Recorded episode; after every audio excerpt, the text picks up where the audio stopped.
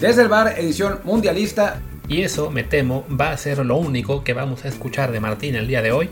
Llegamos a Qatar. Bueno, aquí estamos en Qatar. Bueno, y eso, y ya.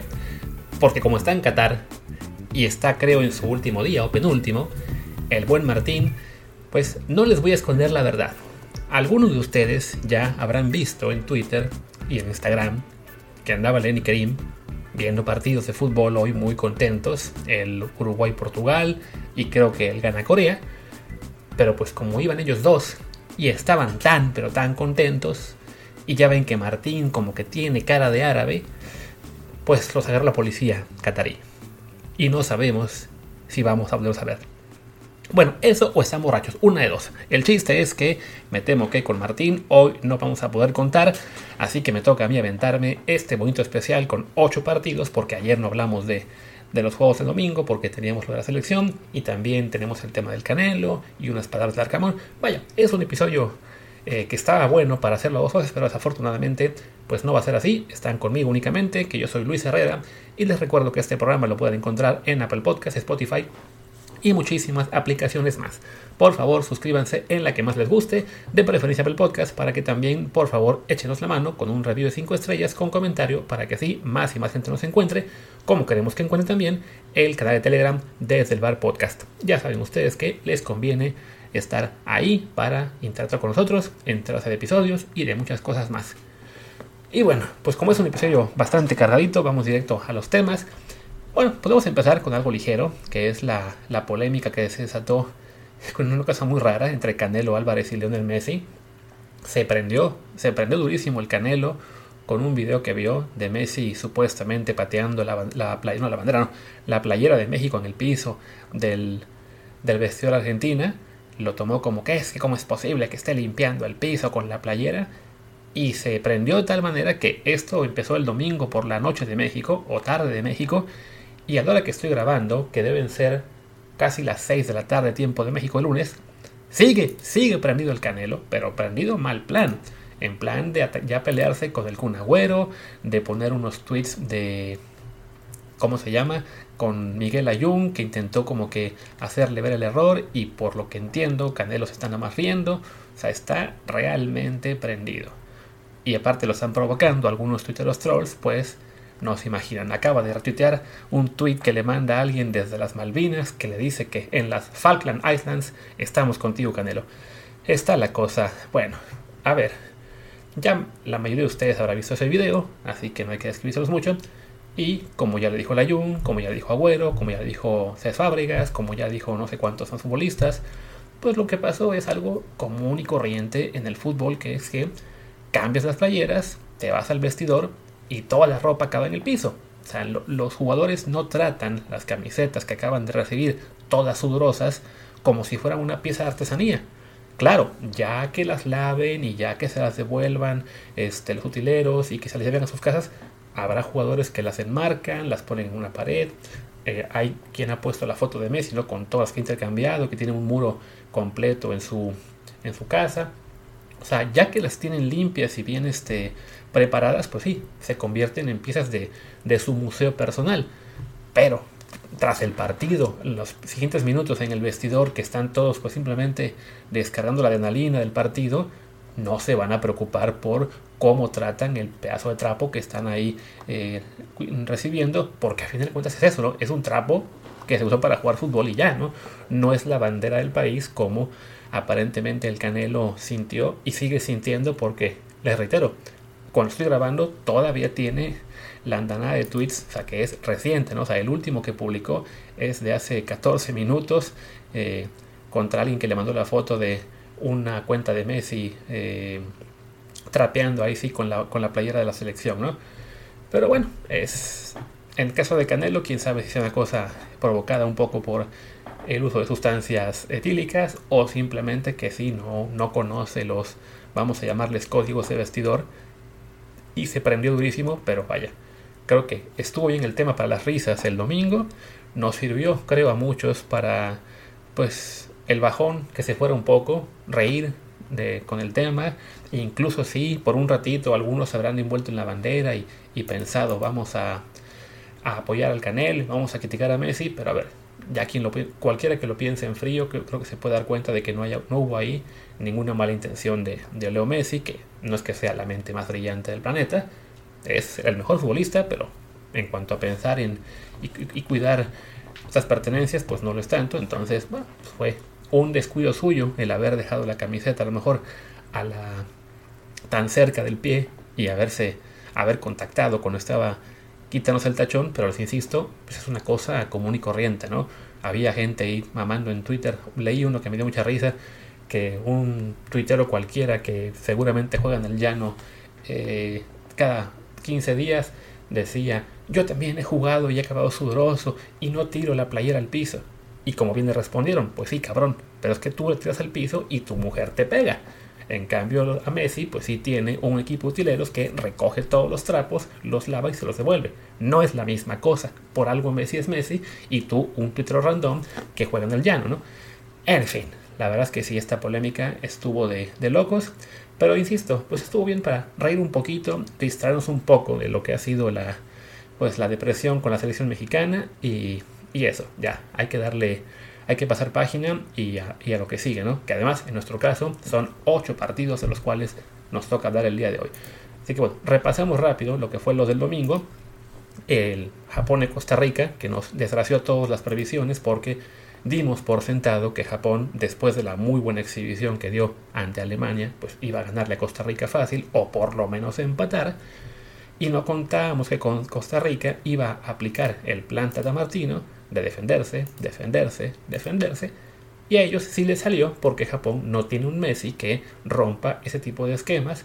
Y para colmo de males, en, una, en la única, literalmente en la única que tuvo Costa Rica, en un, ya, un disparo de Kendall Fuller muy cerca del partido, pues marcan el gol, fue al 81 y con eso victoria tica y pues desgracia para Japón que parecía ya haber encaminado su pase a la siguiente ronda y en cambio, ahora tiene las cosas muy complicadas porque se tiene que jugar el pase ante España, que a su vez, me salto el último partido del día, empata uno con Alemania y con esto pues todos viven en ese grupo, ¿no? En este momento está España con 4, Costa Rica y Japón con 3 puntos, Alemania con 1, así que se van a jugar el pase todos en la, en la jornada final y pues sí, para Japón, para sumar la fortuna, al España tener todavía solamente 4 puntos, no se puede España permitir el ir a cascarear con el equipo B, porque España sabe que, si bien aún es muy factible que califique, porque incluso perdiendo con Japón, el tema de la defensa de goles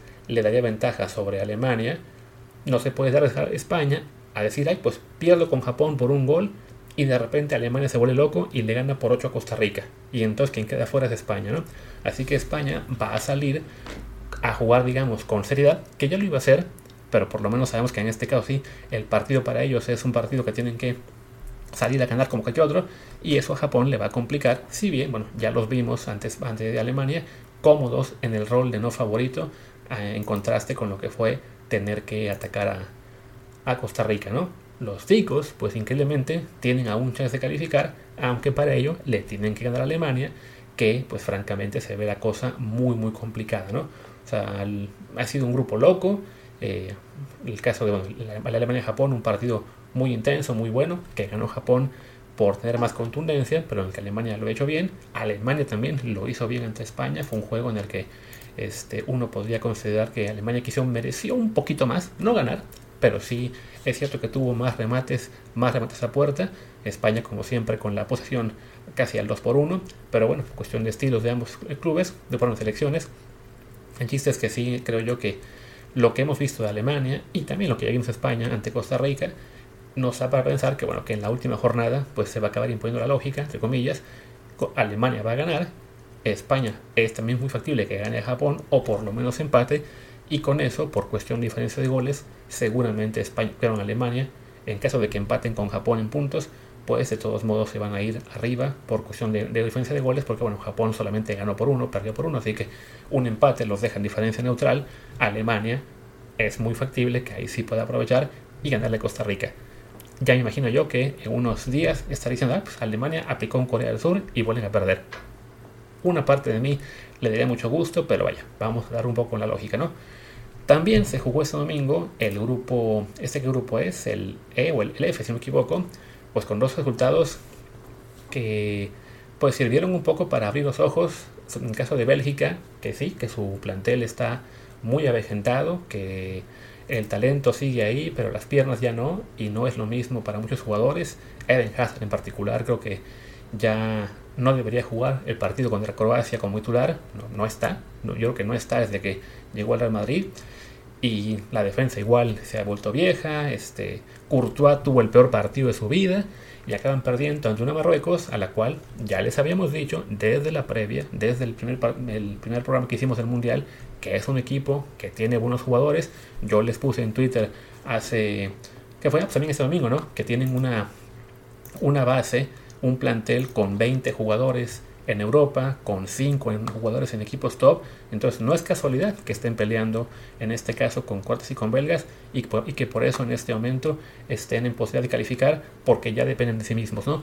Al enfrentarse Bélgica y Croacia entre sí en la última jornada, pues a Marruecos, mientras no pierda con, con Canadá, califica directo, sea por el empate o la victoria, e incluso si perdiera, eh, ¿cómo se dice? Este, Marruecos con con Canadá todavía le quedaría la posibilidad de avanzar siempre y cuando Croacia le gane a Bélgica, bueno, incluso con el empate.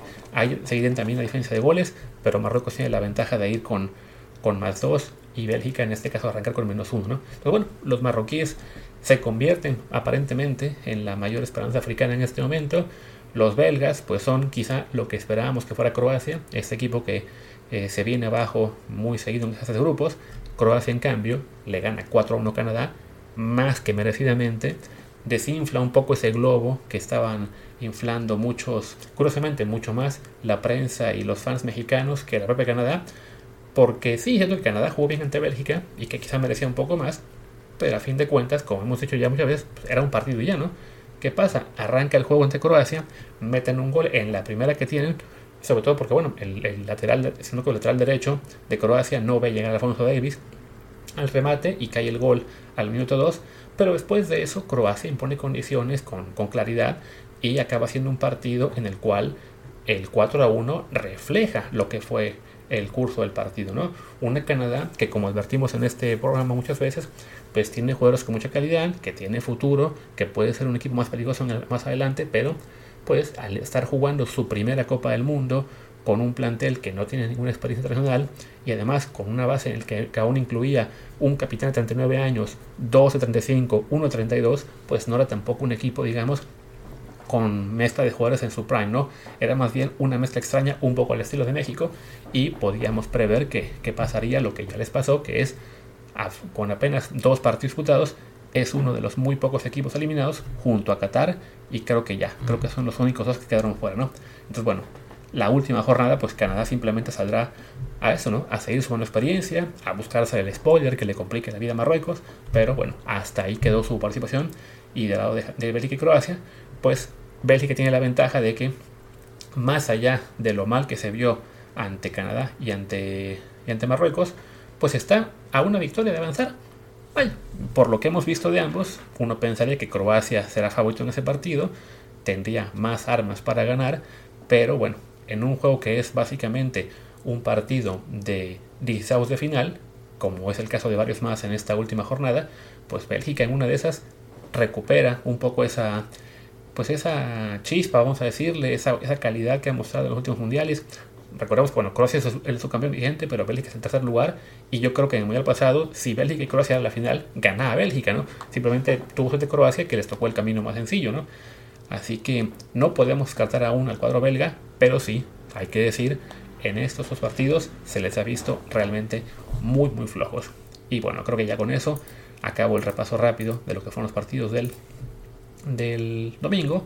Pasemos a los de este lunes, que bueno, fue una de las jornadas más interesantes, sobre todo en el arranque, ¿no? El primer partido, un 3 a 3 que no vimos venir por ninguna parte.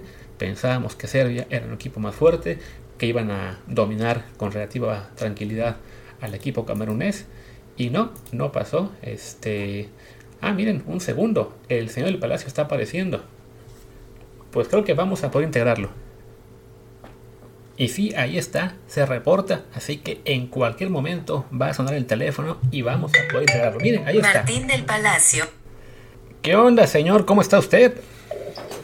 ¿Me estás, me, estás, hablando dentro del podcast o fuera del podcast? Dentro del podcast. Estamos grabando. Esto es un programa en vivo. Esto es como Twitch. Estamos en directo para toda la afición mexicana. seguro, seguro, sí. Eh, nada, aquí regresando del estadio de Lusain, que, que fue un, un, poco una odisea salir de ahí. Bueno, una odisea en parte. La, la parte positiva es que nos habían, estábamos en la parte, nos tocó un boletos VIP y increíblemente estábamos con el ex presidente de la eh, Federación de Fútbol de Estados Unidos, de otra gente así. Eh, él, no, él no tomaba, pero nosotros sí nos echamos dos o tres, que segundo lugar no podíamos tomar aquí en eh, esa parte estuvo buena, pero después salir del estadio es un lío porque el estacionamiento está realmente lejísimo del estadio.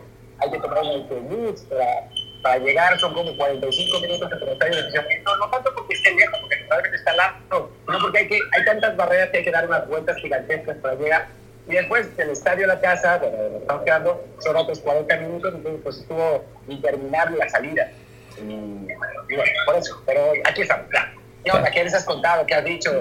¿En? Pues a ver, ahí está tu versión de por qué llegas hasta ahora. Yo ya les conté la verdad a la gente del arranque del programa. Ya, ya ustedes sabrán, amigos escuchas, a quién le creen. Pero bueno, no, justo alcancé a decirles antes de que llegaras, platicar un momento del tema Canelo, de todo cómo este fue este desmadre con el buen Álvarez que sigue prendido, literalmente está ahora tuiteando y está desatado. Y también. ¿A, quién le está tirando ahora? Le tiró ya al Kun, le tiró. Bueno, la Jun como que intentó hacerlo entrar en razón y Canelo le respondió de una forma que parecía que se burlaba de él. O sea, está dándole retweet a alguien de las Malvinas que lo apoya. Está también eh, pe peleado con alguien que puso un trapeador con la, con la camisa de México. O sea, está realmente vuelto loco. Pero bueno, ya esa parte, no sé si tú quieres aportar algo extra. A ver si no, a ver si no le pega a Messi si, se lo encuentra adelante. ¿eh?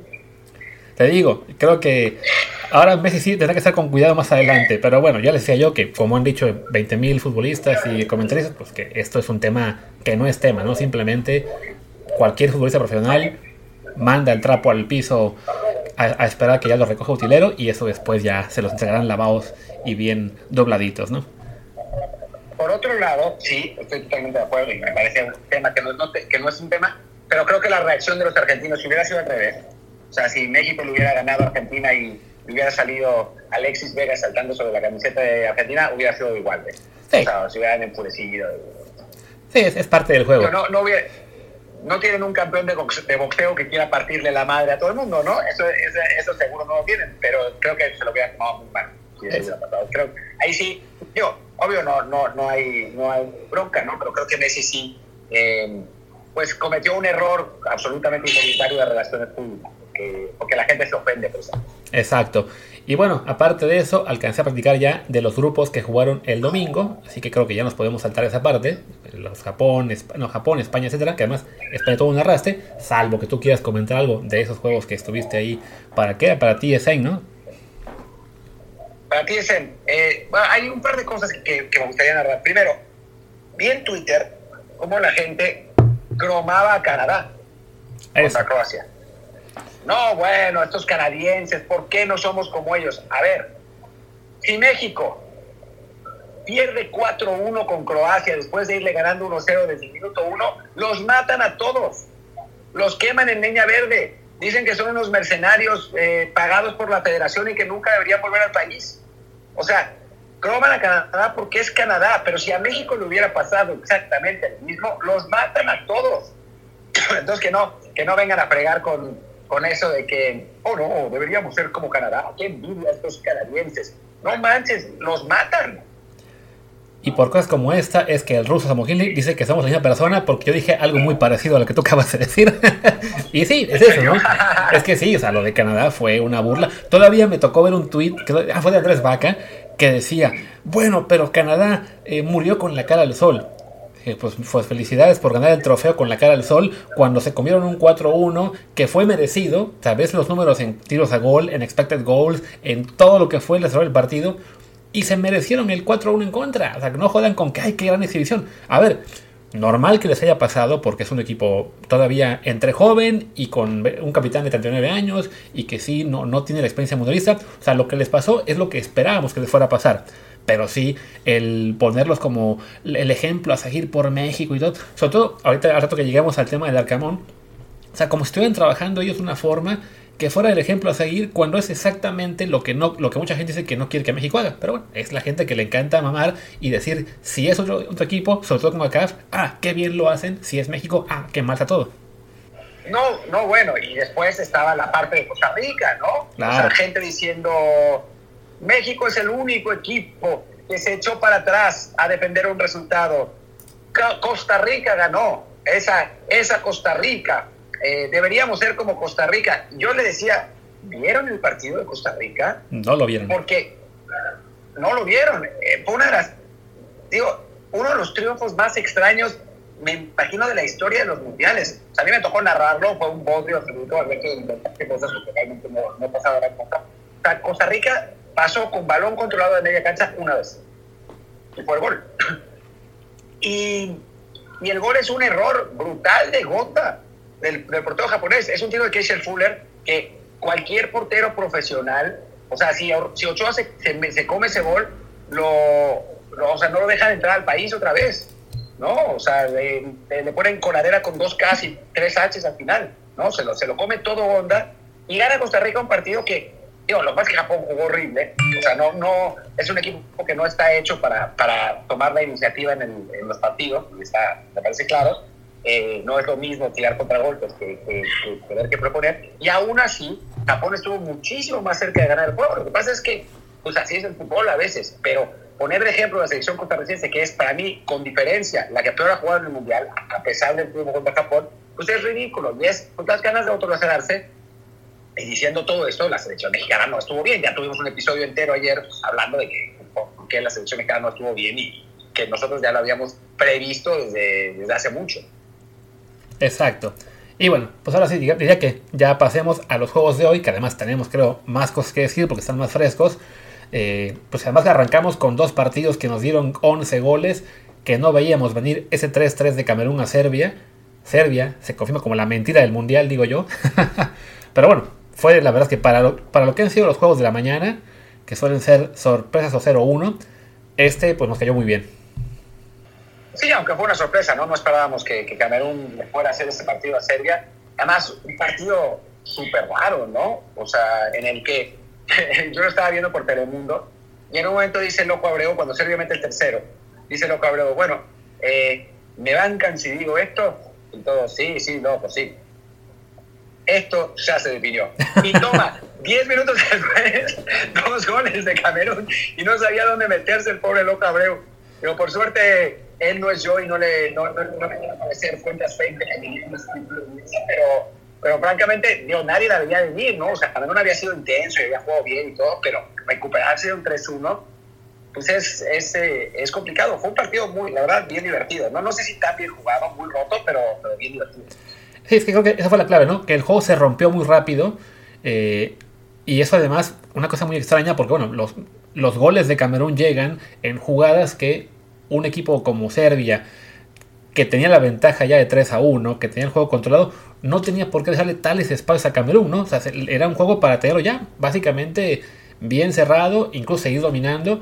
En, en cambio, le dejan espacios de 40 metros a, a Bubacar y pues tengan el empate, que en términos generales no cambia mucho su perspectiva, ahora que ya ganó este, bueno, que ya ganó Brasil a Suecia, perdón, a Suiza solo 1-0, porque seguramente igual iban a tener que ir a ganarle a Suecia, a, perdón, a Suiza el último juego, pero sí, pues la imagen que dejas al dejarte empatar por Camerún en el último, bueno, en el segundo tiempo, sí es muy, muy triste.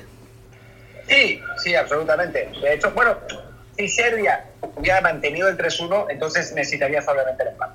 O sea, ya con el 3-2 sí cambiaba la cosa. El 3-1 todavía le daba la ventaja en diferencia de goles. Sí. Pero bueno, es matar o morir, ¿no? Tenemos muchos partidos matar o morir en el, en el Mundial. De hecho, la mayoría de los grupos tienen ya un calificado y los otro, el otro partido define, define quién, quién va a ser el siguiente. Solo el de México no tiene realmente a ninguno, aunque sí hay, sí hay más favoritismo por parte de los equipos, ¿no? Pero, pero, pero en general hay partidos a matar o morir de, de, todos los, de todos los, eh, en todos los grupos y este es uno, ¿no? Es eh, el Serbia contra Suiza, en el que le basta a los suizos el empate para, para poder avanzar. Y si quieres, si quieres hablemos eh, antes del, del, Corea-Gana, que si yo puedo relatarlo más, estuve en el estadio. Eh, hablemos del, del Brasil-Suiza, que es el otro partido del grupo, que lo puedes mencionar tú más porque yo prácticamente no lo vi. Eh, iba de camino al partido de Portugal, así que no, no pude ver. Ya, bueno, fue un partido en el que Suiza aplicó esta táctica ancestral, eh, mal recordada por el público mexicano, de pues echarse para atrás, echarse para atrás, aguantar, aguantar, aguantar, y casi le sale casi le sale porque a fin de cuentas el gol de Brasil cae a lo, que fue al 83, además cae en un disparo de Casemiro, o sea, lo hace un, mediocampista de contención eh, en lo que fue, en, es casi una genialidad el pase de Rodrigo y luego el tiro de Casemiro. Difícil ahí sí echarle la culpa a un jugador de Suiza, salvo que esté jugando en la MLS y lo de todo el público de allá, pero, pero vaya, el trámite del encuentro sentido sí fue muy parecido a lo que vimos el sábado, ¿no? Un equipo muy superior el de Brasil, eh, controlando el partido, atacando, teniendo pocos espacios, sin lograr generar realmente demasiadas llegadas que fueran este, de, peligro fuerte para, para Sommer. Y Suiza simplemente pues replegada a sabiendas de que el empate, en particular ya conociendo el resultado de, Serbia, pues le era suficiente para, si no amarrar, por lo menos sí acercarse muchísimo a la clasificación. Y este y pues simplemente bueno fue tanto llegar de Brasil que al final pues lo consiguió romper la lata, pero no, no fue un partido realmente muy, muy brillante, ¿no? O sea, creo que de los cuatro de hoy fue probablemente el más flojo. Sí, y curiosamente fue, bueno, el segundo en cuanto a, calidad de los equipos, ¿no? Porque estamos pensando que Brasil y Suiza seguramente estarán los dos en la, en la siguiente fase, como lo estarán Portugal y Uruguay. Pero si quieres hablemos del Gana Corea, ese me tocó, me tocó verlo en el estadio, fue muy divertido, fue realmente muy divertido, eh, con un equipo ganés que se fue 2-0 al frente, jugando mejor, eh, aguantando atrás. De hecho, Corea era quien había tenido el gasto al principio del, partido, gana más bien tirando contragolpes, pero a partir del primer gol a los coreanos les, les, eh, les afecta mucho. Eh, gana nota el segundo y termina el primer tiempo así. Y no, la verdad es que no parecía que, que los coreanos pudieran tener capacidad de reacción. Pero bueno, en el fútbol pasa mucho y por eso Orbañanos dice que el 2-0 es el marcador más engañoso, que bueno, es cierto, pero, pero, pero sí, sí puede, puede pasar, que es que un equipo con esa ventaja no es que se relaje, pero le entra el conservadurismo y gana, que no es un equipo que, es que sea particularmente disciplinado, efectivamente, ha recibido cinco goles en el torneo, eh, pues empezó a, a, recorrer metros hacia atrás y ahí sí los coreanos aprovecharon de la velocidad, eh, ganaron eh, pelotas por arriba, lo que la verdad a mí me, sorprendió mucho porque no lo esperaba, y, y, lograron empatar. Y entonces Gana volvió a salir y cuando volvió a salir, tiene eso, tiene, tiene jugadores muy rápidos, tiene un Mohamed Kudus que está jugando espectacularmente bien.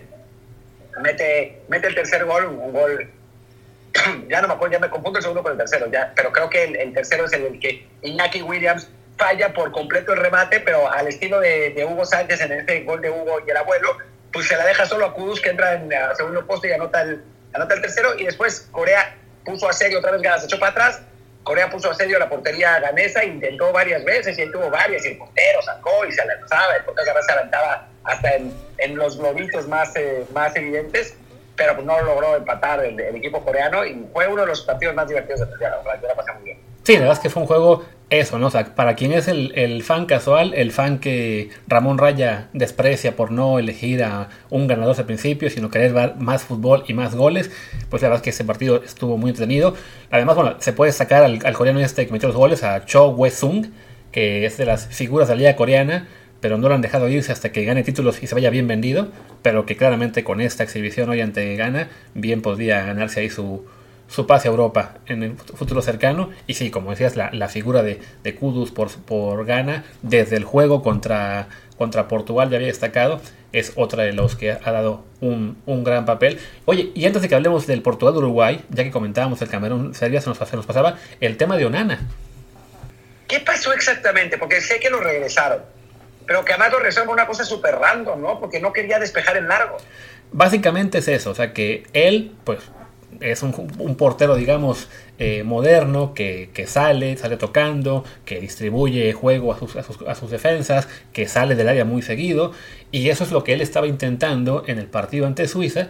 Y aparentemente el entrenador Song es muy conservador para de, la escuela de muy tradicionales, ¿no? El portero debe despejar. En particular, parece que uno de los puntos más este, conflictivos era el tema de los saques de, van, de, los saques de meta, que le pedía Son a Onana que lo sacara en largo y él se, negaba, que él los quería sacar en corto para salir jugando. Entonces que llegaron, ya llegó hasta un punto en el que el sábado discutieron muy fuerte en el entrenamiento, hablaron después de eso, Son le dijo, si vas a querer jugar tiene que ser de esa manera, Onana dijo no, pues te vas a la banca, pues me voy, y se fue. Y ahora, bueno, o le dijeron que se vaya, ¿no? O sea, él dijo que no iba a jugar y pidió irse, entonces ahora está diciendo Son y, o la federación al menos, respaldándolo a él, que bueno, que sale Onana del equipo por cuestión disciplinaria, pero que puede regresar, así dijo Son, si se disculpa, y Onana dice, yo no estoy saliendo por un tema disciplinario, es un tema deportivo, diferencia de opinión, y no tengo por qué disculparme. Así que, pues todo indica que no va a regresar, al menos no a tiempo para el juego definitivo ante Brasil. Es rarísimo, ¿no? O sea, es la primera vez en mi vida que veo que que a un jugador lo separan de, un plantel por una diferencia filosófica de fútbol, ¿no? Porque al final de cuentas, Onana es, un portero que sale del Barcelona, eh, viene, después pasa al Ajax, o sea, los dos equipos que más salen jugando en el mundo, seguramente, Rigo Berchon jugó en un Liverpool que no era el Liverpool de ahora, era el Liverpool de donde, donde tiraban pelotazos, después pasó al, al West Ham, más pelotazos, eh, después jugó en el, Galatasaray, en el Gran francés. Eh, era, un, es un defensa, era un defensa central eh, pues duro, esos que decía José Ramón Fernández, recio, duro, difícil. Y, y, entonces pues se ve que hay una diferencia filosófica ¿no? entre, entre, ambos, entre ambos y pues rarísima. Yo creo, yo creo una, una de esas historias Sí, no, yo creo que es la diferencia filosófica más grande en la historia de la Copa del Mundo desde que Hugo no quiso entrar de mediocampista contra Bulgaria en el 94. Bueno, pues sí, ¿no? La diferencia es que, Hugo tiene que tiene más bien una cuestión de él, ¿no? De que de, de, no, no arrastrar su prestigio, mientras que lo de Nana es realmente filosófico. Es realmente, no es que yo no quiera jugar o no es que yo no quiera jugar en otra posición, es simplemente que mi idea del fútbol es completamente distinta a la tuya. Es, muy divertido. o sea, lástima por es, es muy divertido. Sí, porque además creo que digo, no, me, no, me, he metido mucho a Twitter a ver las reacciones de, fans o de expertos sobre el tema. O sea, lo que he leído es en general las notas sobre la explicación y, la, y el tema disciplinario y si puede regresar o no. Pero yo creo que si me pongo a revisar esto, va a haber casi división de opiniones. O sea, porque habrá quien piense, es que cómo puede ser que dejes fuera a tu portero titular, que juega en el Inter de Milán, que sentó a, ¿cómo se llama el del Inter? Se me fue el nombre. Hali, Hal, no sé qué, el, el bueno, ese. No, Hali, es, que digo, es un nombre complicado. Eso, bueno, es que, que no, no, es un nombre fácil, por eso me fue, pero bueno, sí, ambos sabemos de quién hablamos, ¿no? O sea, que sentó ese cabrón que juega en Italia en un equipo que, bueno, que es campeón actual, este, que, ah, no, no, no es campeón, pero bueno, que ha sido campeón, que es, es realmente tu, de tus grandes figuras, ¿no? Y que, no lo, y que lo quieras obligar a jugar de una forma que él no está acostumbrado. Entonces habrá gente que piensa eso, ¿no? Que esté a favor de Onaná. Y a su vez habrá gente que piense, no puede ser que este portero, por más figura que sea, se quiera imponer al estilo de su entrenador, independientemente o no de que estemos de acuerdo de, con ese estilo, ¿no? Entonces sí es, es una cuestión muy, pues eso, ¿no? Divertida, entretenida, muy para, para una discusión larga. Eh, lástima que al ser Camerún no creo que haya muchísimos paneles de expertos hablando de ello en televisión o en la radio muchos minutos, pero realmente sí, es una cosa muy curiosa. Yo creo que Pepe de Bosque va a dedicarle una hora de podcast. Es probable. a, ese, asunto filosófico. Yo debo decir, ya para cerrar el tema y tú puedes decir tu opinión también, que yo estoy de acuerdo con el entrenador.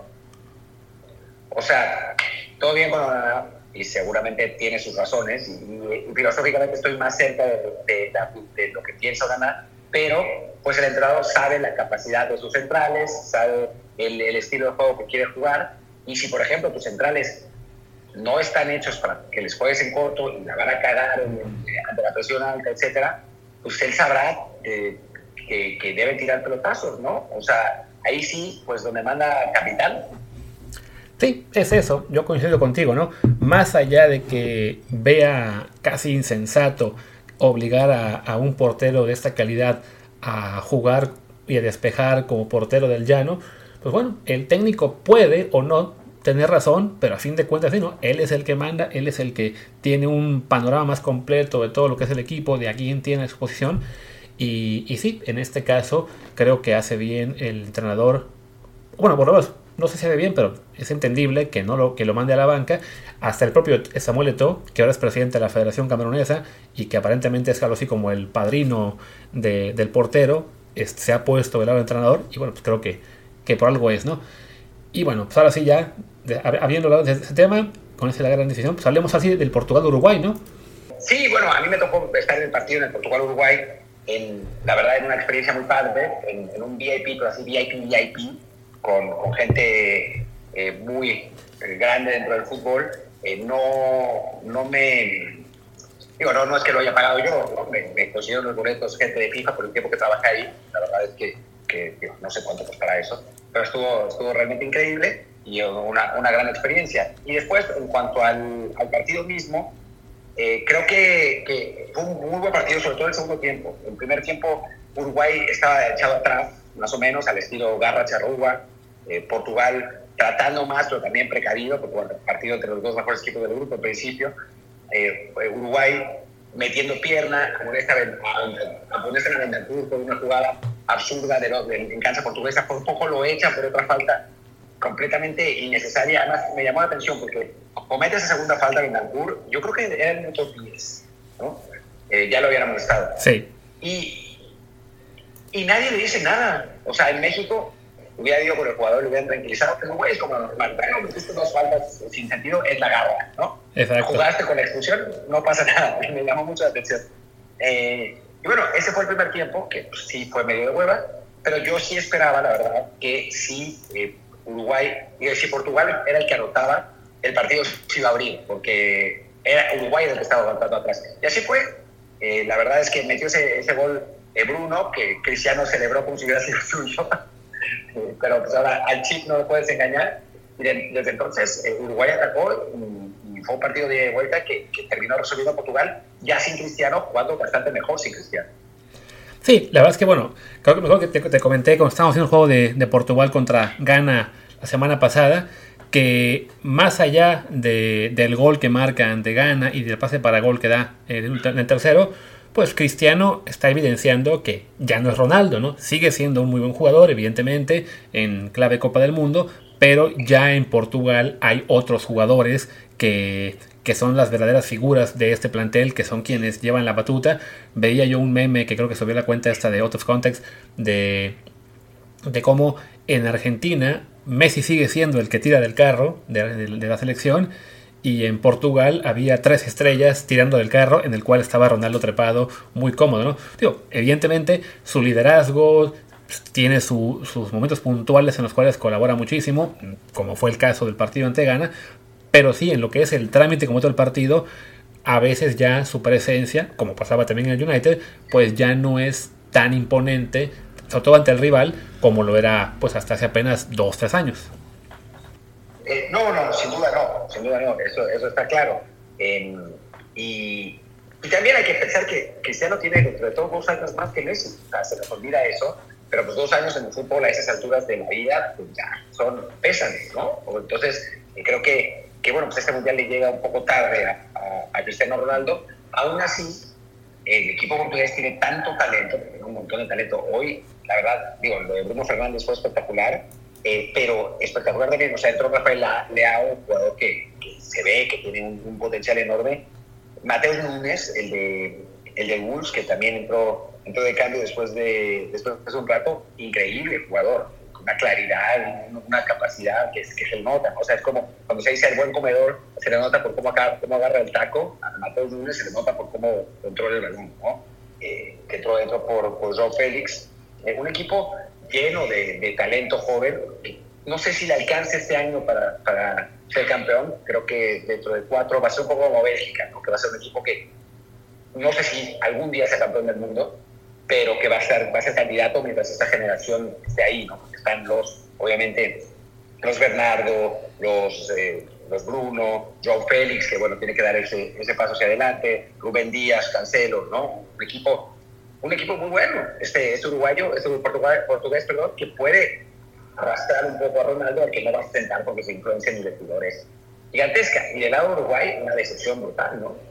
Sí, la verdad es que el caso de, de Uruguay, eh, pues un equipo en el que aún están jugadores que, bueno, ya quizá no aportan tanto como en su prime, como es el caso de Cavani, como que es el caso de Godín, entrando de cambio Luis Suárez, un técnico muy criticado como es Diego Alonso, le conocemos bien, eh, un amigo mutuo, este, Kerico Ramone, estaba realmente puteando a Diego Alonso con una intensidad tremenda, incluso todavía con el 0 a 0, no, parece que no es muy bien querido en este momento Alonso en, en Uruguay y desde antes del Mundial, y, sí, se está convirtiendo en una excepción, sobre todo porque ahora, como se dio el resultado de Ghana y contra Corea, eh, Uruguay tiene que salir a ganar ante un cuadro africano que francamente lo hemos visto mejor en el desarrollo de este mundial y se ve muy factible que la celeste se quede fuera. Yo creo que va a ganar Uruguay. Eh, creo que va a ganar Uruguay porque, de haber visto a Ghana ahora en vivo, lo que he visto en, en televisión, creo que es un equipo muy anárquico y contra un equipo así organizado y, y colmilludo como el uruguayo, creo que finalmente va a terminar ganando. Sí, el detalle, el, el, detalle es como que a Uruguay lo hemos visto muy organizado, pero a la defensiva. A fin de cuentas, ahora siendo lo obligado a atacar y dejando espacios y quizá con jugadores que no están en, en su mejor momento o en su mejor eh, época como futbolistas. Eh, digo, yo no estoy tan seguro de que les alcance para ganarle a este equipo ganés, que al menos por Kudus y un par más, es realmente peligroso. A ver, no, yo no estoy seguro. está claro, puede ganar, gana perfectamente. No es, no es un partido como Brasil-Camerún, que bueno, estamos casi todos seguros de que va a ganar Brasil eventualmente, ¿no? Eh, el, Uruguay gana sí, es un partido cerrado. Yo creo que va a ganar Uruguay, o sea, bien a top ten de Arrascaeta con todo el cambio. Creo que le cambió un poco la cara a Uruguay en, en, su momento y me parece que va a ser titular. Darwin Núñez tiene que dar ese, ese paso adelante. Tienen en Bentancur y en, y en Valverde a dos muy buenos jugadores de medio campo. La defensa es, es, el orden, ¿no? Porque la verdad es que en cuanto a calidad, seguir jugando con Godín y, y Cuates eh, me parece increíble. Pero bueno, pues es, es lo que tiene Uruguay. Es, es, como nosotros, ¿no? O sea, un, una defensa central pues bastante veterana. Nosotros tenemos a un jugador joven como, como César Montes. Ellos, pues creo que no tiene a nadie, ¿no? O sea, sigue la central es, es en efecto Godín y Cuates, José Jiménez, ¿no? El, el, central del Atlético de Madrid, que bueno, sí, es el equivalente a Montes, pero mejor. Eh, pero es eso, ¿no? Una, una, una, selección uruguaya que quizás tenga más talento de media cancha hacia arriba, pero que se ha visto mejor de media cancha hacia abajo. Entonces, en, pues vamos a verlo contra, contra Ghana. Yo creo que se va a recuperar, pero no me sorprendería si no. O sea, no, la, lo que hemos visto ha sido muy parecido a lo de México. ¿no? Exacto. Un equipo que genera poco, eh, con una, una, generación dorada, entre comillas, no, la de ellos sí es dorada, la nuestra un poco menos, pero que, bueno, ya está dando las últimas, todavía sigue jugando Cavani Suárez eh, dentro de todo, y que Godín ahí sigue también, eh, Cuartes sigue, sigue, también, eh, y que bueno, la, el cambio generacional, el de ellos más talentoso, no ha alcanzado del todo a, permitirle crear un, un buen juego. Sí, que además no, son, o sea, es similar a lo de México hasta en resultados, ¿no? Porque son los mismos, un 0-0 y luego una derrota 2-0 eh, ante además equipos de categoría más o menos similar, lo que serían Corea y Polonia, quizá un poquito mejor Polonia en nuestro caso, y Argentina y Portugal, ahí sí también quizá un poquito mejor Portugal, pero vaya, es, es más o menos el mismo nivel de, de oponentes que han enfrentado los dos. Y y eso me traía a mí, antes de que tú llegaras, estaba pensando cerrar, eh, asociando esto a lo que comentó Nicolás Arcamón ayer en, en tu DN. No sé si lo escuchaste ya. Eh, no. Pues mira, te lo, te lo pongo, espero que, los, que, lo, que lo oigas, porque creo que lo que dijo es muy este, apropiado cuando estaba hablando de México. Y lo que dijo además, pues se ajusta mucho a lo que vimos de Uruguay. Entonces ya lo tengo aquí ya pautado, espero que lo oigas bien. Igual, a, a ver, eh, eh, lo que también está mal es que el análisis haga en función de un resultado. resultado. Un resultado que está determinado por Mil tres partidos en 10 días. Sí.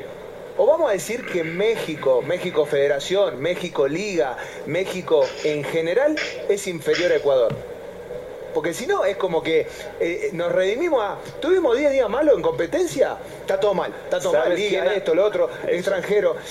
Y a ver, si ven hay siempre aspectos por mejorar, siempre aspectos por corregir, siempre aspectos, porque hoy Alemania estuvo a 20 minutos de irse eliminada en dos partidos. Sí. Bueno, pero yo creo que la, no, no, pero, pero, pero, pero déjame terminar, Mauro, una, una, sola cosa.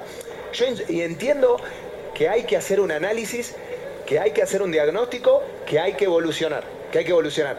Pero también yo creo que si hay algo, nosotros como entrenadores sobre todo, ojalá Dios quiera algún día tenga la posibilidad de tener un proceso de selección, pero yo creo que tanto Javier como Ricardo han hecho cosas muy, muy buenas, muy, muy buenas, que hasta incluso se han sostenido. Después hubo cosas en ambos procesos que posiblemente haya que habido que mejorar, como va a ser el proceso de, Gerardo.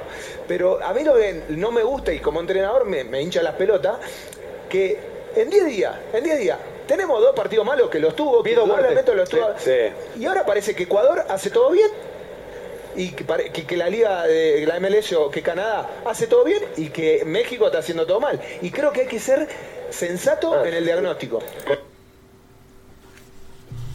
Ahí está lo que decía Darcamón, que yo lo asociaba ahora a cómo, a ver, tenemos exactamente el mismo resultado, México y Uruguay, pero claramente no vamos a decir lo mismo de un y otro, no vamos a decir que estamos en las mismas en cuestión de de problemas sistémicos o que hemos hecho las cosas igual, en este caso igual de mal. Entonces sí, es, una buena reflexión porque se, se vuelve uno loco ante lo que está pasando en dos partidos, quizá tres, cuando lo que él dice, ¿no? Es eso, ¿no? Son dos partidos, es, es un torneo muy cortito. No puede ser que nuestra reacción dependa básicamente de eso, ¿no? De, pues se jugó bien un partido y perdimos, todo está mal. Se jugó bien y ganamos, todo está bien. Se jugó mal y ganamos, no importa, ganamos, todo está bien. A ver, es que no son dos partidos, a veces es uno. O sea, hay gente en México que está alargando a Costa Rica que perdió 7-0 con Alemania, ¿no? Y que ganó el partido más afortunado de la historia en mundiales, ¿no? Ecuador, y mañana, es mañana el partido, ¿no? Sí. Pierde con Senegal. ¿Qué pasa? Senegal gana 3-0 Ecuador, ¿no? Eh, le, expulsan a un jugador a Ecuador en el minuto 5 y Senegal gana 3-0. Vamos a matar a los ecuatorianos. O sea, ya el partido que jugaron contra, contra Holanda ya no cuenta, ¿no? Es, eh, creo que, que el Mundial también es, es, así por naturaleza, ¿no? Y creo que, creo, que eso hay que, hay que tomarlo en cuenta, ¿no? A final de cuentas, pues te pueden pasar mil cosas. Te puede pasar lo de Argentina y Bielsa. Eh, bueno, un equipo que, que, llega con una raza inducta gigante y pierde en, el, en, un, partidos jodidos, en un grupo con, con, Nigeria, Inglaterra y Suecia, que son rivales difíciles siempre, eh, pierde queda fuera, ¿no? Y, se recuerda a Bielsa como un pecho frío en Argentina porque, porque quedó fuera en ese mundial, cuando en realidad tuvo una, una racha brutal, ¿no? Para, para poder... Eh, para, para, poder llegar a ese, ese torneo. O esta misma Argentina, ¿no? De Scaloni, que hizo miles de partidos, pero bueno, expulsan a uno, al minuto 5, ¿no? o al minuto 15, y pierde 1-0 con Polonia con un gol de Lewandowski. Y adiós Argentina, y pasa Arabia, ¿no? O, pasamos nosotros, imagínate, ¿no? Alemania, eh, eh, Polonia le gana 1-0 a Argentina con esas circunstancias, y nosotros en el último minuto, eh, César Montes se sube a rematar un centro a la desesperada y gol de México. Y los eliminamos, ¿no? Calificamos nosotros y Argentina no. ¿Tenemos una mejor selección que Argentina que nos pasó por encima? No, no. O sea, hay hay muchísimas circunstancias que, que pasan en un, en un mundial. Esto, o sea, algo, algo que, que, que, vale, que, vale, la pena platicar, ¿no? Que nosotros podemos quedar fuera con cuatro puntos perfectamente. O sea, si le ganamos 1-0 a Arabia y, y, Polonia le gana 1-0 a Argentina, vamos a quedar fuera con cuatro puntos. Y hemos calificado varias veces con cuatro puntos, ¿no? En el proceso que todo el mundo manda más, que es el de la golpe, calificamos con cuatro puntos a la segunda ronda. En una de las de, los, de la, de, eh, calificaciones de Aguirre, pasamos con cuatro puntos, y pasamos cuatro puntos, ganando una Francia en crisis, que yo no quiero quitarle méritos al, triunfo, ¿no? Pero, pero bueno, es una Francia en crisis, empatando con Sudáfrica, que era el peor local de la historia hasta ahora, y hay otro, y perdiendo con Uruguay. Pero bueno, se dio que Sudáfrica le ganó a Francia en el otro partido de este grupo y pasamos nosotros, ¿no? Eh, eh, creo que, que, que dentro de todo, pues pasan esas cosas, ¿no? Y es un torneo tan corto, tan, tan complicado, es, es, un poco como, como lo que pasa en las competencias europeas, que de pronto eres en Manchester City dominas por completo al Real Madrid y te meten un gol en pánico y te eliminan en tres minutos. Cuando en la Premier eres el mejor equipo y ganas el, campeonato por 15 puntos de ventaja. Entonces sí, creo que, que tiene razón Arcamón y que, y que bueno, digo, eso no quiere decir, y, eso es importante decirlo para que, creo que quienes nos escuchan no caen en ese pánico, pero que creo que nos, nos, nos escuchan saben que eso no quiere decir que estemos defendiendo el proceso San Martino, ¿no? Lejos de ello. El problema de este Mundial para México es que el proceso no estuvo bien. O sea, los partidos antes no estuvieron bien. O sea, si de pronto ganamos de casualidad contra, contra Polonia con un autogol de Simansky, después empatamos con Alemania, Simansky ni cuatro, no importa, eh, empatamos con, Arabia y pasamos con cuatro puntos, pues todo el mundo diría, oh, hicimos lo mismo de siempre, cuando en realidad el proceso no estuvo bien. O sea, es la, fortuna y las circunstancias cuentan, sin duda. Sí, que creo que eso es el análisis que tendrá que hacerse después, pase lo que pase, más allá de que creemos que va a pasar, que quedaremos fuera, eh, y que sí hay muchas cosas que tendrán que arreglarse en el fútbol mexicano y que probablemente no, no se van a arreglar, pero sí, desafortunadamente, el ligarlo todo a, a, qué pasó en un partido, al resultado simple, porque además, si aguantamos con Argentina el 0-0, hoy no habría nadie básicamente eh, mentando madres como, como ahora, y a fin de cuentas es un partido que se definió pues por dos descuidos, ¿no? Eh, pero bueno, creo que ya... por una genialidad, por dos descuidos, por dos genialidades. Sí, claro. también, esa es, esa, es, esa es, la otra que, que, la gente no dice, ¿no? Eh, lo dijo Ramón en un hilo y me parece muy bien. Eh, Herrera llega tarde a de Messi. Pero si es otro jugador, la manda a 30 metros el tiro. No, o sea, no, no, no es un tiro fácil, no, no sé cuál es, cuál es el expected goals, pero seguramente era como punto 15, ¿no? Es un tiro complicado. Claro, es Messi, y Messi te la pone donde no puede llegar Ochoa, ¿no? Eh, y Ochoa, pese a las mamadas que dicen, hazte su recorrido y se no llega, no llega a ningún portero.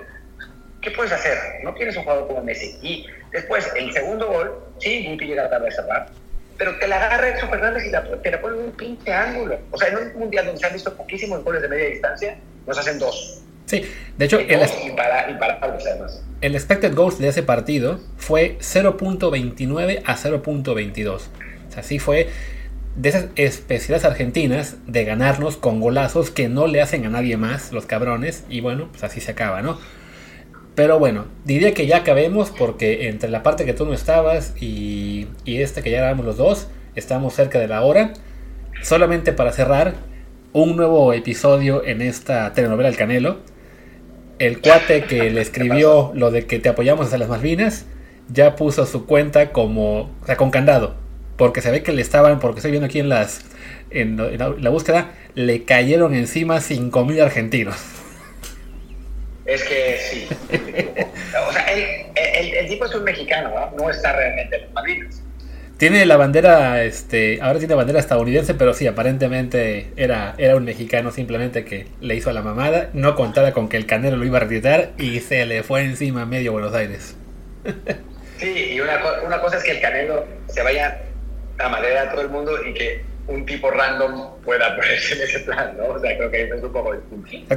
Oye, espera. Ah, hay una más, hay una más. ¿Qué pasa? ¿Viste lo de Ricardo, viste lo de Cayo quiero decir lo de Ricardo Salinas? No, no lo vi. Ah, bueno, pues Ricardo Salinas dice porque pues obviamente Salinas ni debe saber cada vez que tuiteó esto, tuiteó que eh, cómo podía ser que, ay, ya no me acuerdo exactamente el tuit, maldita sea, pero dijo pues, algo así como literal, ¿eh? como literal, que, que cómo podía ser que llevaran recomendados a la selección y que y que Raúl Jiménez debe tener la honestidad de bajarse. O sea, las mamadas que dicen los, los, aficionados, en teoría, o sea, desde la cuenta de Raúl, de, Ricardo Salinas, perdón, eh, salió un tweet diciendo, diciendo lo mismo. Ya. Sí, no, me temo que eso no, no, lo vi y estoy acá buscando a ver si encuentro el tweet, pero capaz que ya lo borró, entonces no, no vamos a poder comentar mucho más.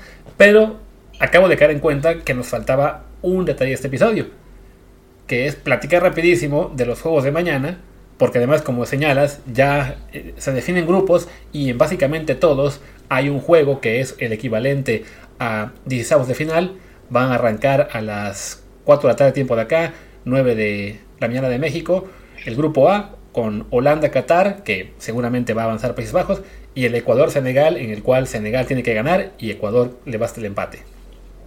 Espera, arrancan, esos son los partidos que arrancan y después Ah, son 6 y 10. No, voy a, a, ver si no me pierdo el Ecuador, el, el Estados Unidos Pero bueno, eh, yo voy al, voy al, al, Países Bajos, Qatar, que no pudimos encontrar boleto para el Ecuador Senegal y dijimos, bueno, pues vamos a ver goles al partido de Holanda. Eh, pues yo creo que va a ganar Senegal, sinceramente. Eh, me suena, o sea, creo que este equipo ecuatoriano no es tan bueno como, como lo que mostró contra Holanda. Creo que la verdad es que Holanda es un equipo más flojo de lo que creemos. Eh, y por eso, por eso me suena que, que van a ganar los senegaleses, que pierden contra Holanda en un partido parecido al de Holanda-Ecuador. Lo que pasa es que Holanda anota tarde y después, cuando Senegal está volcado al frente, mete el segundo. Pero a mí me parece que es mejor equipo Senegal. Eh, creo que va a ganar. me parece un partido muy, muy, muy parejo. No, podría poner una aposta. Sí, este Ecuador es un equipo que tiene muchos jugadores jóvenes buenos, que ya están colocándose en Europa, la mayoría de ellos, que tiene un futuro interesante.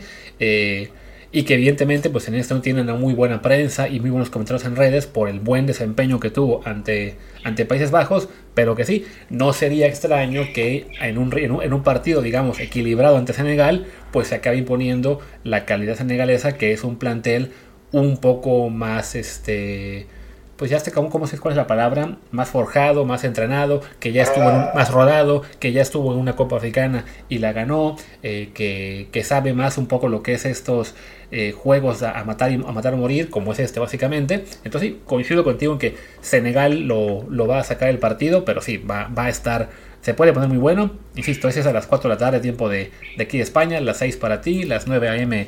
en México. Eh, vamos a hacer el esfuerzo a ver esos juegos son mañana. En televisión van a pasar. Ese Ecuador-Senegal va solo por Skype, VIX y esperemos que alguna plataforma adicional. Y Holanda-Qatar va por tela abierta. Bueno, pues ya sabemos, eh, ya sabemos qué va a pasar en el Ecuador-Senegal. Exacto. Y ya luego a, a, tus 10 de la noche, mis 8 de la noche y la 1 tarde de tiempo de México, los del grupo 2. En Sky Sports, Gales-Inglaterra, duelo en el que, salvo que Gales gane por 4, tienen la cosa muy complicada. Bueno, si empatan el otro, también igual avanza, pero bueno, el chiste es que Gales tiene que ganar para avanzar y se ve complicado que le saquen el partido a sus hermanos mayores. A ver, Inglaterra todavía podría quedar fuera en una bizarrísima combinación de resultados, pero no va a sí, pasar. Sí, ahí sí, eh, la, única forma de que quede fuera Inglaterra es que pierdan por cuatro. Sí, ya. En fin, no va a pasar. Eh, hablemos del otro partido, eh, que es el Irán-Estados Unidos, en el que, pues la verdad es que, digo, yo no vi el Estados Unidos-Inglaterra, pero Irán se vio muy bien contra Gales, se vio mejor que Estados Unidos contra Gales, obviamente se vio peor contra eh, yo creo, y esto que voy a decir sale completamente de, la comprensión y es absolutamente cabalístico, creo que como en este mundial ha salido todo mal, va a seguir saliendo todo mal en cuanto a los intereses de la afición mexicana y va a pasar a Estados Unidos. la historia de Irán es buenísima, protestan contra su gobierno desde su elección, eh, el gobierno tratando de pues, ganarse el, el, apoyo de la gente. Ahora resulta que liberó prisioneros porque Irán ganó, eh, pero los, los jugadores no, no, se tragan las mentiras. O sea, está, está buenísimo, apoyan a las mujeres eh, eh, sometidas en Irán. es, es, muy buena la historia. Y estaría muy padre que ganara Irán, pero va a los Estados porque pues, así es el Sí, la verdad es que bueno, Estados Unidos a fin de cuentas le hizo muy buen partido a Inglaterra, un rival de mayor dificultad, que además le pasó si no por encima, pero en, cuanto al fútbol, pero sí en el marcador a Irán. Y, el juego de Irán ante Gales, pues sí, lo, hicieron muy bien, pero bueno, era ante el rival, ahora parece el más débil del grupo, al que Estados Unidos quizá también debió ganarle, si bien en el segundo tiempo sí fue mejor el cuadro galés. Eh, como tú dices... Hay un tema, perdón, hay un tema con el Estados Unidos e Inglaterra. Yo no lo insisto. Me, me, dicen, por un lado que jugó muy bien, por otro lado que no también, pero que Estados Unidos le compitió sin duda a Inglaterra. Pero creo que hay un tema psicológico ahí en ese partido que va a jugar de otra manera. Que es que Estados Unidos no tenía nada que perder en ese partido con Inglaterra. Podía perder 176 a 0 ese juego y daba lo mismo eh, al, empate. Porque perdiendo 176 a 0, aún así ganando le habían estado dentro. O sea, no, no, no cambiaba absolutamente nada de situaciones. Entonces, sabiendo eso, siendo tu último partido, pues juegas sin complejos, juegas sin miedos. O sea, no es lo mismo jugar sabiendo que si pierdes eliminan, que es lo que le pasa, por ejemplo, a Alemania contra España, ¿no? O sea, yo creo que una, la Alemania que pierde juego con España, si Japón le gana a Costa Rica, es otra que la que juega con, el triunfo tico, porque sabes que aunque pierdas no te eliminan, ¿no? Entonces juegas mucho más liberado. Ahora, a este equipo tan joven de Estados Unidos, yo lo quiero ver teniendo que jugarse algo, ¿no? No, no saliendo así diciendo, bueno, pues si yo pido con Inglaterra, no importa, voy a, voy a jugar sin presión. Ahora el, partido es presión absoluta, porque empatas y te dejan fuera. Sí, sí, lo comentas Estados Unidos es algo parecido a lo que tenía Dinamarca ante Francia cuando iban perdiendo por uno, que les daba igual empatar o perder por, o, sea, o, recibir el siguiente en algún punto, porque de todos modos su, su eliminatoria se define ganándole a, Australia, ¿no? Más allá de que al perder, este, con, con no, iban empatados y les daba igual el empate o perder por uno, más salvo que Túnez gane por, eh, le gane a, Francia, ¿no? Pero bueno, en el caso de Estados es eso, ¿no? Que les daba igual el empate o la derrota. Y en el caso inglés, a su vez, en ese partido, creo también que el técnico jugó un poco con la calculadora, sabiendo que con el empate ya básicamente amarraba el, el pase a la siguiente ronda, porque insisto, solamente puede quedar fuera perdiendo por 4 y en cambio, pues sí, si, si abría un poco más al equipo para buscar la victoria, estaba el riesgo de recibir el gol y entonces sí complicarse un poco más la vida. Entonces creo que todo eso jugó un poco a favor de Estados Unidos, en lo que de todos modos no fue un gran partido, ¿no? O sea, fue eso. Una Inglaterra muy cauta y Estados Unidos ahí presionando sin que tampoco fuera una maravilla de juego que quede para la memoria. Sí, yo creo que vamos a ver un partido distinto contra Irán. Aún así, porque el pinche karma del fútbol es así y hay mundiales en los que todo sale bien, como en Rusia 2018, que hasta hasta necesitamos que pierda Alemania con Corea y pasa. Hay otros en los que en los que todo sale mal y me suena que este va a ser uno y los gringos van a ganar 1-0 con gol de otro minuto como en 2010 que eliminaron a Argelia. Pues sí, pues ya está. Ahí quedamos con los juegos de mañana. Entonces, Martín, dices tú dices que vas al de. ¿Qué al de Holanda, no? Holanda. Voy a tratar de ver el, el de Estados Unidos, pero no va a ser fácil porque me, mi avión sale eh, no es ahora, será un poco más tarde, pero puede estar en el coche, me, lo voy a hacer Pero el, Ecuador eh, es una sí, y bueno, pues ya sé cómo voy a ver el Ecuador, eh, perdón, el, el, Qatar Países y ya sé cómo voy a ver el, Ecuador Qatar, el Ecuador eh, Senegal, ya me dijiste cómo. De la, de la misma forma que el Inglaterra Gales. Exacto. Pues ahí está. Entonces seguramente el episodio de mañana va a ser también un poco caótico como este. Más factible que sea a dos voces, como, bueno, como hicimos la semana pasada. Martín un tramo de partidos y yo el otro. Pero bueno, haremos el esfuerzo, como ustedes han visto, para estar platicando los dos. Así sea un episodio como este, que creo que sí ya pasó por bastante. Bueno, no por bastante, pero ya pasó de la hora. Así que cerremos. Yo soy Luis Herrera, mi Twitter es arroba luisrha. Yo soy Martín del Palacio, mi Twitter es arroba martín de ELP y el del podcast desde el bar POD y el canal de Telegram es desde el bar eh, podcast y bueno, ahí se pueden enterar de muchas cositas. Chao.